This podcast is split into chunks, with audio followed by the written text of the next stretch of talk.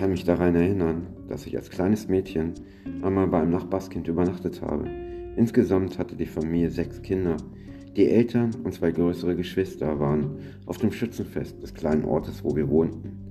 Das Mädchen, mit dem ich befreundet war, war ein Jahr jünger als ich und ihr Bruder ein Jahr älter. Wir drei schliefen gemeinsam in einem Zimmer in dieser Nacht, das in der obersten Etage angebracht war.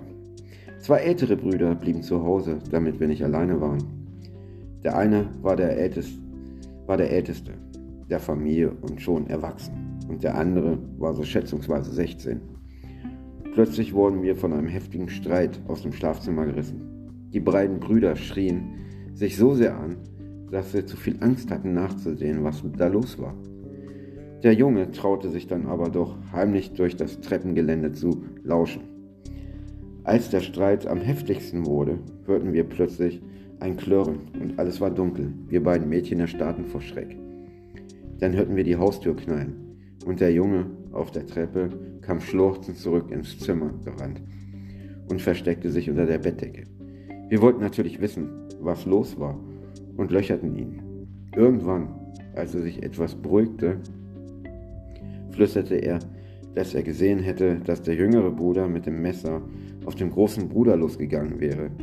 Und dann klirrte es und alles war dunkel. Jetzt hatten wir es richtig Angst, denn wir dachten doch nun, dass unten ein Toter liegt und der andere Bruder abgehauen ist.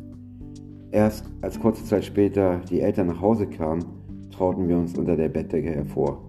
Langsam schlichen wir alle drei die Treppe herunter und hörten den jüngeren Bruder reden.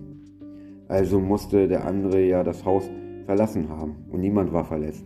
Unheimlich war jedoch, dass wir irgendwo Licht machen konnten. Denn in dem Moment, als der eine Bruder auf dem anderen mit dem Messer losging, sind die Glühbirnen in allen Lampen der unteren Etage des Hauses geplatzt und die Hauptsicherung des Hauses ist herausgesprungen. So ist ein großes Unglück verhindert worden. Wir hörten die Mutter weinend ihre Eltern danken, die schon viele Jahre tot waren und von denen sie damals das Haus übernommen hatten.